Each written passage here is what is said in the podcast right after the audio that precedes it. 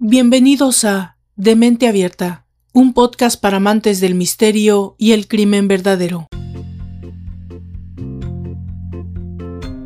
¿Alguna vez te has preguntado cuándo encontrarás a tu pareja ideal?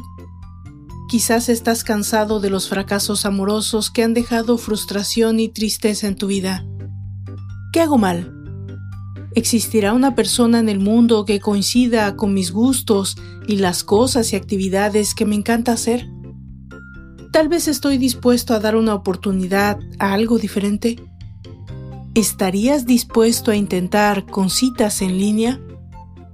Algunos lo pueden considerar como un acto de desesperación, pero la verdad es que se ha convertido en una manera popular de encontrar el amor, o por lo menos se tiene la esperanza. Debemos tomar en cuenta que vivimos en la era digital y no es ninguna sorpresa que esto haya alcanzado las relaciones amorosas. Hoy en día existe un abanico de posibles compañeros en la red y esa es una de las razones por las cuales esta nueva manera de conocer personas es atractiva para algunos. Hay muchos sitios en línea, como por ejemplo eHarmony, Match.com, lovestroke.com, datingdirect.com, plentyoffish.com, entre otros. Algunos de estos sitios son gratuitos, en otros se debe pagar una mensualidad o membresía. En la gran mayoría es necesario crear un perfil con información personal para luego comenzar a buscar personas de nuestro interés o recibir invitaciones de los demás usuarios y empezar a conocerse tarde o temprano decidirán si se quieren conocer en persona, lo cual, siendo honestos, sería lo ideal y lo que esperamos cuando conocemos a una persona. La otra opción es continuar con las citas en línea porque viven en ciudades o países diferentes o sencillamente porque es como lo quieren. Internet ya es aceptada como una forma de conocer nuevas personas en la búsqueda de la pareja sentimental y para algunas personas se ha convertido en el método favorito por su facilidad y esa aparente sensación de seguridad. La popularidad de los sitios de citas en línea como Match.com y eHarmony han crecido hasta expandirse en todo el mundo y con ellos han aumentado también los peligros. Hay tres grandes preocupaciones que amenazan especialmente a las personas que usan las páginas de contactos estafadores en busca de dinero, hombres y mujeres casados que persiguen una aventura y potenciales acosadores. También, nunca antes había sido tan fácil para los hombres y mujeres casados que buscan una aventura como ahora con las páginas de citas en línea. Según una encuesta de MSNBC, el 30% de los hombres con anuncios activos en los sitios se encuentran casados Así recurren a las plataformas virtuales de citas con una máscara para ocultar su verdadero estado civil. Estas páginas han facilitado el trabajo a los infieles y muy probablemente si las frecuentas te has topado con ellos. Aunque pueden encontrarse algunos de los que confiesen directamente que solo están en busca de un poco de diversión en línea, otros pueden recurrir a la mentira falseando sus datos engañando a personas que buscan una relación formal. Los estafadores también utilizan estos sitios de citas para conocer a las posibles víctimas. Ellos crean perfiles falsos para construir relaciones en línea y finalmente convencer a la gente a enviar el dinero en nombre del amor para luego desaparecer. Los estafadores en estos sitios usan técnicas muy sofisticadas. En un caso típico, el estafador crea un perfil falso con fotos de una persona atractiva, buscan a sus víctimas y primero las enamoran con halagos, crean vínculos emocionales por algunos meses hasta ganar la confianza de la otra persona. Otro de los peligros cada vez más frecuentes es el de los acosadores. Los acosadores también acechan en los sitios de citas en línea. La pantalla de la computadora puede ser un escondite perfecto para personas con inseguridades emocionales y pervertidos. El acosador puede presentarse como un tipo muy inteligente y encantador, una persona atractiva, persuasiva y que parece estar muy interesado en la otra persona, haciéndola sentir especial hasta ganarse totalmente su confianza. Los problemas comienzan cuando la víctima empieza a sentir que el contacto con esta persona se está volviendo muy pegajoso, hasta el punto de querer pasar menos tiempo o dejarla. Según el Instituto Australiano de Criminología, una forma insidiosa de acoso se produce cuando la víctima es atraída hacia una relación de la que luego quiere salir. El acosador suele ser un sujeto emocionalmente perturbado y puede sufrir de un trastorno de personalidad. Así que su miedo al rechazo y la inseguridad lo lleva a realizar comportamientos extraños como seguir a la otra persona, merodear su casa, enviar correos y regalos no deseados, llamar constantemente, difundir rumores maliciosos y como la historia de la que hoy nos ocuparemos, llegar al extremo de asesinar. Bienvenidos a la tercera entrega de la cuarta temporada de Demente Abierta Podcast. Yo soy Valdra Torres y esta tristemente no es una historia única, ni mucho menos increíble, pero sí una que te dejará pensando y si logra algo más que su principal objetivo, tal vez te lleve a la reflexión profunda. Es la historia de dos mujeres que tuvieron la mala suerte de cruzarse en el camino de White Ridley, el asesino del Match.com, pero solo una sobrevivió para contarla. Pónganse cómodos, esto es un podcast para amantes del misterio y el crimen verdadero. Comenzamos.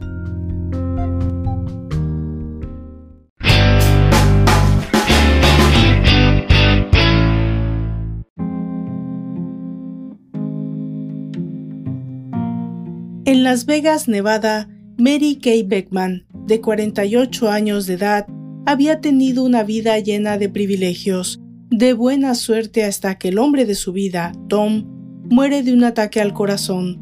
Como era de esperarse, ella entra en una etapa de depresión. Se trataba de un cambio de vida total. Tom no solo era su pareja, pero también su socio en los negocios, en los que ambos habían llegado a ser muy exitosos manejaban una empresa inmobiliaria de nombre Keller Williams, pero ahora Mary Kay tiene que buscar la forma de seguir adelante sola, no solo con el negocio, pero con su vida, en todos los ámbitos, con toda la carga de la compañía sobre sus espaldas y como era de esperarse, Mary Kay no tiene tiempo para intentar siquiera iniciar una nueva relación amorosa. Por el momento, Incluso parecía reacia a aceptar invitaciones de sus amigos, quienes con el pasar del tiempo le presentan a varios prospectos de amigos con la intención de no solo distraerla de sus actividades, pero también salir de la notoria depresión en la que se encontraba. Se trataba a todas luces de alguien susceptible que estaba sola, asustada. Una noche, Mientras trabajaba en su casa con la televisión prendida, escuchó un anuncio que hablaba de que había un sitio en línea donde podía encontrar una relación a su medida. El trámite era fácil. Por una membresía paga mensualmente, tenías acceso a perfiles que coincidieran con el tuyo, tus mismos gustos, tu mismo estilo de vida, tus mismas o cercanas preferencias en todo lo que resultaba importante por encontrar en un prospecto de pareja. Todo con solo crear un perfil y esperar que la magia del Internet hiciera su trabajo, encontrarte un match, o sea, un buen partido. Suena magnífico, ¿no es así? La felicidad al alcance de un clic. No tienes nada que perder. Bueno, notas lo irónico de mi acentuación. Esa misma noche, Mary Kay abre su perfil en www.match.com, el más famoso y exitoso sitio de citas y parejas en línea. Contesta pregunta por pregunta, tratando de ser lo más sincera posible. Al final, la joven viuda se encuentra con la posibilidad entre millones de encontrar el amor de su vida. Como era de esperarse, de inmediato se encuentra con diferentes propuestas y prospectos. Una tras otra aparecen las notificaciones de posibles contactos, hombres guapos y exitosos, abiertos a una relación con una mujer que también llene sus expectativas. Se me figura este peculiar escenario como una especie de subasta de sentimientos, coincidir o no, apruebo o desapruebo, confirmo una cita o simplemente sigo abierta a más posibilidades. Supongo que para algunos es simplemente válido, pero continuemos con la historia.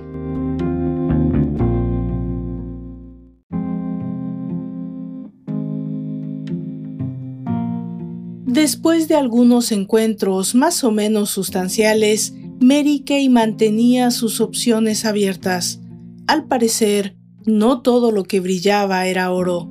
A un mes de haber creado su perfil en Match.com y cuando se encontraba a punto de cancelar su membresía, Mary Kay recibe un mensaje de otro prospecto.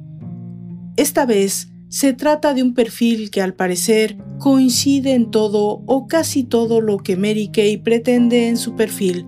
Su nombre era White Ridley. Ambos tienen mucho en común desde el principio, o eso parece. La foto de perfil de Ridley muestra a un hombre atractivo, en un campo de golf impecablemente vestido y sonriente. La apariencia en estos casos juega el papel preponderante en este tipo de relaciones, ¿no es así? Se debe tratar de algo así como amor a primera imagen, algo que de inmediato llama la atención de la joven viuda. White Ridley, de 53 años, con una locación en Las Vegas, de ojos claros, cabello castaño, complexión mediana, a quien le gustaba el golf, los deportes al aire libre, las caminatas largas y sostener las manos. Suena ideal, ¿no lo creen? Mary Kay parece intrigada y además interesada acepta el primer mensaje privado y comienza la primera fase de este proceso que algunos llaman relación en línea. En los siguientes días, White busca un poco más de información y Mary Kay también. Experimentan una especie de interés, por lo tanto, también quiere saber más acerca de su proyecto. ¿Fumas? ¿Tomas? ¿Tienes hijos? ¿A qué te dedicas? Wade le contesta que no fuma, no tiene hijos, pero gusta de una cerveza ocasional con amigos. Se trata de un hombre divorciado que en su momento fue padrastro de una niña de su primer matrimonio. Para ese momento, la comunicación ya se extiende por días enteros y por supuesto en una creciente confianza por parte de ambos. White menciona que acaba de mudarse a Las Vegas y que actualmente está en busca de trabajo. También menciona que su anterior relación fue con una mujer de Phoenix, Arizona, quien también era realtor. Pero lo que Mary Kay no sabe al momento es que la ex de White y ella tienen más en común que la profesión. Anne Simonson. Ella también es rubia y de la misma complexión que Mary Kay, y también ha conocido a Wade a través de Match.com. Una semana después, Wade y Mary Kay deciden dar el siguiente paso y conocerse personalmente.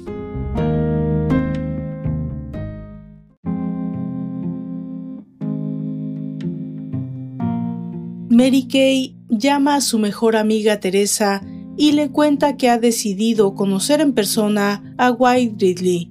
Es algo usual entre estas amigas de tantos años sobre todo tratándose de una cita básicamente a ciegas.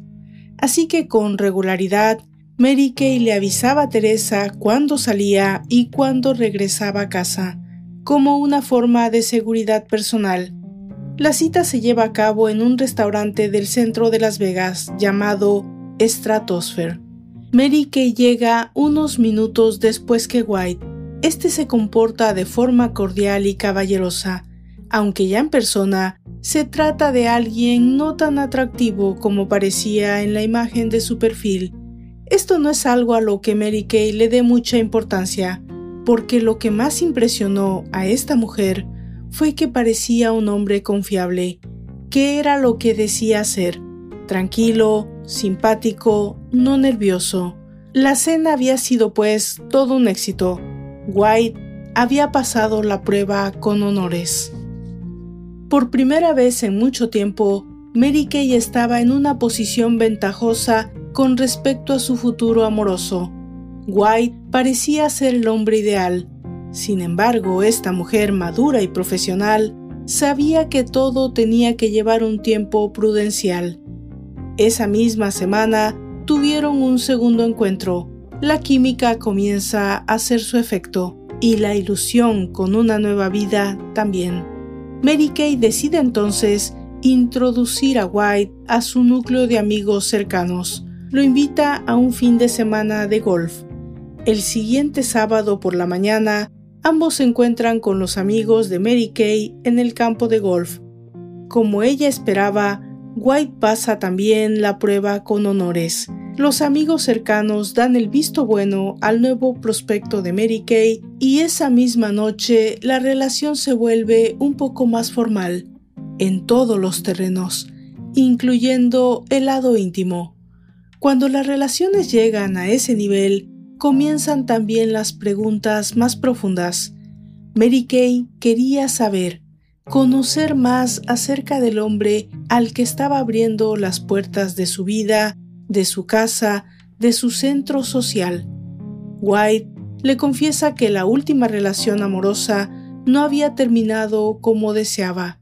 Le dice algo preocupante.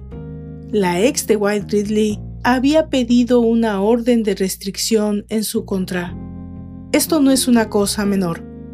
Cuando alguien solicita una orden de restricción para que la policía o en este caso un juez la otorgue, debe tratarse de un hecho probado que constituye una amenaza para el solicitante. Que Wade lo haya confiado a Mary Kay era un avance atrevido o un acto de contrición y sinceridad que reflejaba el hecho de que Mary Kay se encontraba frente a un hombre que asumía sus errores, los aceptaba y era capaz de hablar de sí mismo sin comprender la magnitud del hecho? Por supuesto, para Mary Kay eso era una bandera roja, un sonido de alarma, pero se trataba de una mujer lo suficientemente madura para comprender que no hay relaciones perfectas, o tal vez estaba comenzando a ilusionarse a tal punto que no quería juzgar de principio a alguien que comenzaba a conocer.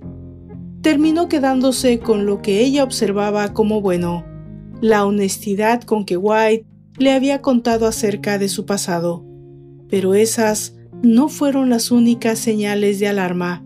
Conforme pasaron los días, se fue revelando poco a poco otro lado de la personalidad de este hombre que a todas luces comenzaba a dejar de ser el prospecto perfecto para una mujer como Mary Kay.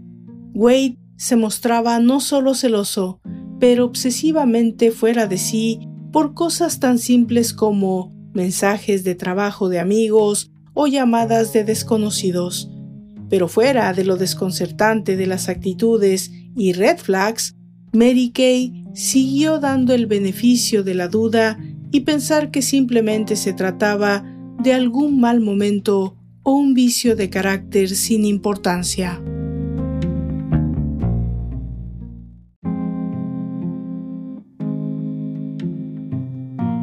Pero la gota que derramó el vaso, porque siempre hay una, ¿verdad? Sucede el fin de semana en el que Mary Kay decide compartir con algunos amigos e introducir oficialmente su relación con Wade Ridley. La cena al final de la noche con unos amigos en que Wade se muestra grosero, áspero y demasiado vocal en su descontento con las relaciones sociales de Mary Kay. Es tan mala la impresión que los amigos de la Realtor tienen de Wade que saltan para ellos todas las señales de alarma, sobre todo para su mejor amiga Teresa y su esposo Mike quienes finalizan la jornada realmente preocupados por la seguridad no solo física, pero emocional de su amiga. Esto marca el punto final de la joven relación.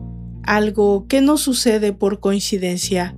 Es parte del peligro de las relaciones de todo tipo, no solo de las que tienen su inicio en forma virtual, pero las que también entendemos se dan dentro de un contexto de pleno desconocimiento y un poco de mala suerte. En el camino de regreso a casa, Mary Kay supo que no volvería a ver a este hombre, que había sido suficiente para ella, pero lo que no sabía era que él, en ese caso, tampoco estaba en la misma sintonía. Por los siguientes tres meses, Mary Kay continúa adelante con su vida, con su trabajo, su compañía, su vida social y también dándose la oportunidad de conocer a otras personas por medio de la red y también por medio de su trabajo. Pronto se encuentra en el inicio de una nueva relación, sin darse cuenta que durante todo ese tiempo Wade básicamente la seguía a todas partes, tal vez en busca de una oportunidad.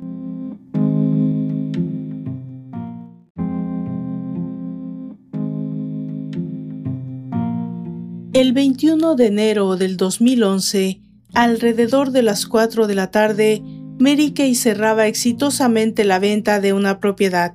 Era viernes y había mucho que celebrar, así que decidió ir al cine y cenar y tomar una copa con los amigos. A las 9.30 de la noche se despidió de todos, relativamente temprano, ya que al día siguiente, sábado, tenía una cita muy importante. Cuando se acercó al garage de su casa, Mary Kay se percató de que ya estaba abierto. A la distancia alcanzó solo a distinguir una silueta oscura. Cuando ella se baja del auto y quiere encender las luces, se percata también de que éstas no funcionan.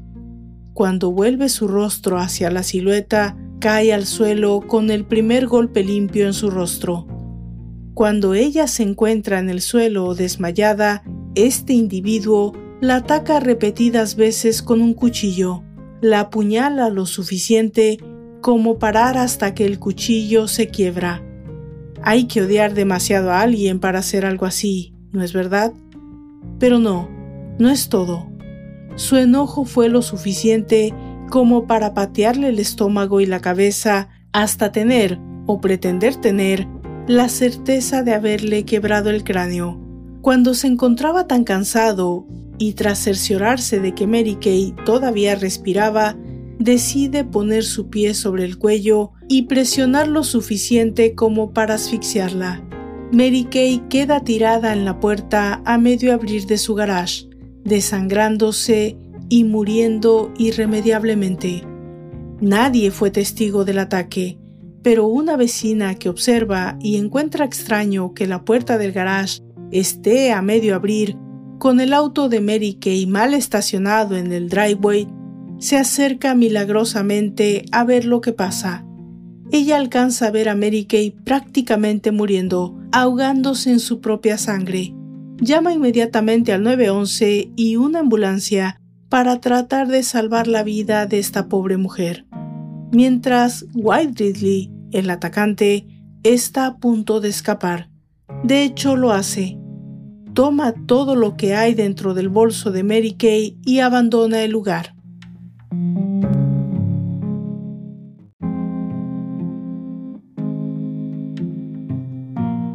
White Ridley estaba visiblemente afectado por el rechazo de Mary Kay después de todas las desafortunadas situaciones entre ellos. Pero este ataque tan salvaje parece no tener ninguna justificación. Este aparentemente honesto y extrovertido hombre había pasado por alto decirle a su posible pareja algo que hubiera cambiado todas las reglas del juego, pero ahora simplemente ha perdido toda capacidad de rectificación. Este hombre se dirige hacia el sur, fuera de Las Vegas y del estado de Nevada, mientras Mary Kay entra al quirófano de emergencia. Los médicos literalmente no sabían si lograría sobrevivir. La pobre mujer tenía 10 puñaladas, 7 en diferentes partes del cuerpo y 3 en el rostro y en la cabeza. Al salir del quirófano, el pronóstico, por supuesto, es de carácter reservado. y de hecho con daño cerebral. Pero fuera de todas estas circunstancias y contra todos los pronósticos, Mary Kay sobrevive esa noche y milagrosamente, unos días después, inicia su proceso de recuperación. Pero, ¿qué hay de White Ridley?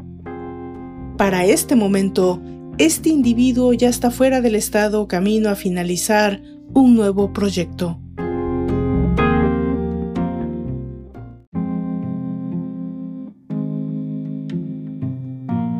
Cuando Mary Kay Beckman abandona el hospital y se encuentra en condiciones de hablar, la policía de Las Vegas se encuentra ansiosa por determinar qué es lo que recuerda acerca del ataque, pero desgraciadamente ella tiene un severo trauma postraumático que le ha provocado amnesia. La identidad de su atacante es un completo misterio para ella.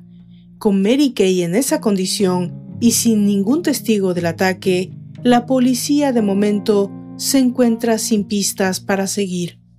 Pero es un hecho que no se trata de un ataque fortuito, por lo tanto, es determinante iniciar la investigación por los conocidos y amigos de Mary Kay.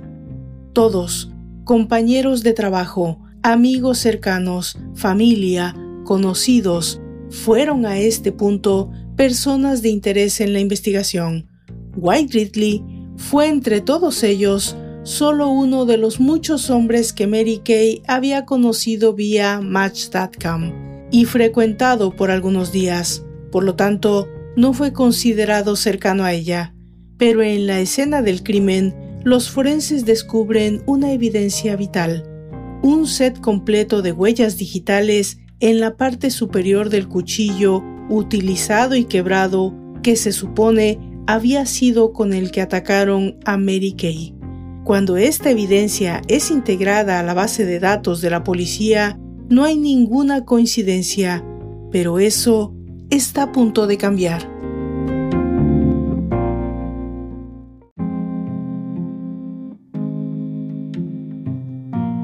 El 10 de febrero del 2011, en Phoenix, Arizona, a 300 millas al sur de Las Vegas, y tres semanas después del ataque a Mary Kay Beckman, este psicópata está a punto de atacar de nueva cuenta en la casa de otra desafortunada exnovia, Anne Simonson. Era verdad que Anne tenía una orden de restricción en contra de White Ridley, como él se lo había contado a Mary Kay, pero como les mencioné anteriormente, este aparentemente honesto caballero no dijo toda la verdad de lo que había sucedido cuatro años antes. En agosto del 2006, la hermana de Anne, Marcy, milagrosamente la había salvado de un intento de homicidio en su contra. Su novio, White Ridley, la había amenazado con unas tijeras de podar y de no ser por la intervención de la hermana, la historia habría sido muy parecida a la de Mary Kay. Cuando la policía llegó al lugar, Wade ya no estaba, pero impusieron una orden de restricción en su contra. Ahora, en 2011, Wade había vuelto para finalizar lo que había comenzado. Entró a la casa por la parte trasera, la parte del garage donde ella se encontraba. La arrastró hasta el cuarto de lavado, la golpeó hasta dejarla inconsciente. Luego fue hacia la cocina, donde cogió un cuchillo, le cortó la garganta, la asesinó. Luego robó ropa y algunas cosas de valor, como los relojes de la pareja de Anne. Tomó las llaves de la camioneta, las tarjetas de crédito y huyó del lugar. Algo había detonado en White Ridley, un hombre que podía conquistar a algunas mujeres, pero que ahora se había convertido en un violento asesino. ¿Qué fue ese detonador? ¿Cuál iba a ser su siguiente ataque? ¿Sabía que Mary Kay había sobrevivido? En este punto, la pareja de Anne Simonson ya sabía que ella había sido asesinada. Y aunque la policía, después del análisis de la escena del crimen, no tenía ninguna pista, Glenn Callas busca información de una de las tarjetas de crédito robadas y descubre que en las 10 horas posteriores la tarjeta había sido usada tres veces. la habían usado en una tienda para comprar unos zapatos deportivos y había comprado gasolina en dos ocasiones. White Ridley se encontraba camino a Las Vegas. La policía de Phoenix notifica de inmediato a la policía de Las Vegas. Le explican qué clase de vehículo manejaba, al que de inmediato dan una orden de rastreo. Mientras, Mary Kay aún se encontraba recuperando de las terribles heridas que le había ocasionado. White Ridley ya se encontraba de camino a finalizar el trabajo. Para confirmar el estado de salud de Mary Kay, White llama a la compañía de esta, pidiendo hablar con ella. La recepcionista niega cualquier información, pero avisa a Mary Kay y a la policía. Las alarmas se encienden. Los amigos y la familia inician guardias de día y de noche para acompañarla. El 12 de febrero del 2011, White Ridley decide finalizar lo que había comenzado. Compra un cuchillo de cocina y hace una lista de cinco personas que de una u otra forma en su mente enferma le han provocado daño o lastimado. La primera en su lista era Mary Kay, el nuevo novio de esta, su anterior jefe en el trabajo, etc. Mientras todo esto sucede, la policía sigue buscando la camioneta de Ann Simonson, que se cree está siendo conducida por el asesino. En pleno centro de Las Vegas, una patrulla detecta la placa de Arizona. Teniendo conocimiento de la orden sobre un vehículo de ese estado, lo detiene con esa facilidad y a unos cuantos bloques de distancia de la casa de Mary Kay, Watt Ridley es detenido y puesto en custodia el 13 de febrero a las 4.26 de la tarde. Confiesa de inmediato cuando es cuestionado por el asesinato de Ann Simonson y sorpresivamente para la policía también confiesa el ataque a Mary Kay Beckman.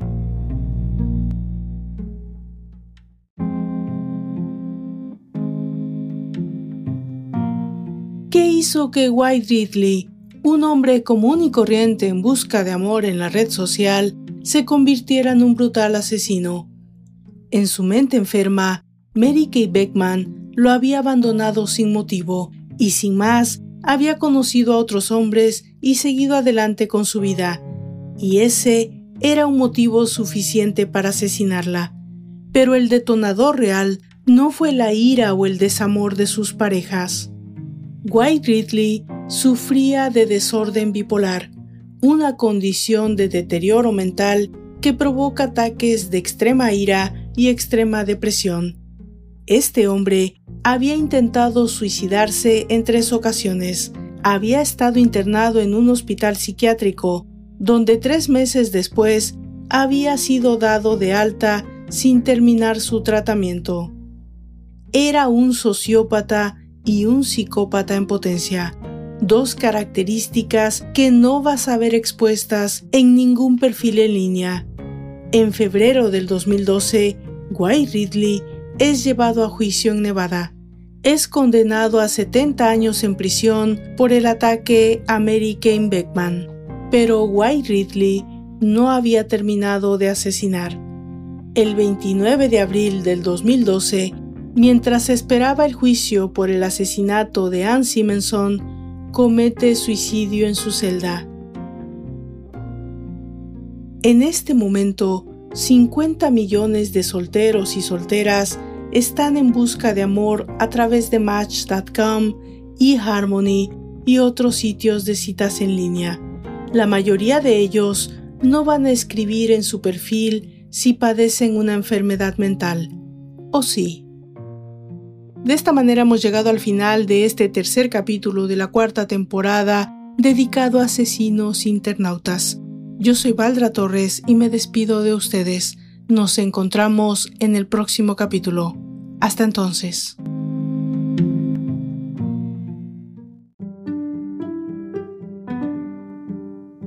Por favor visite mis redes sociales, Facebook, Twitter e Instagram como de Mente Abierta Podcast si me escuchan desde YouTube, por favor suscríbanse, dejen sus comentarios Y si les gusta el contenido también, compártanlo.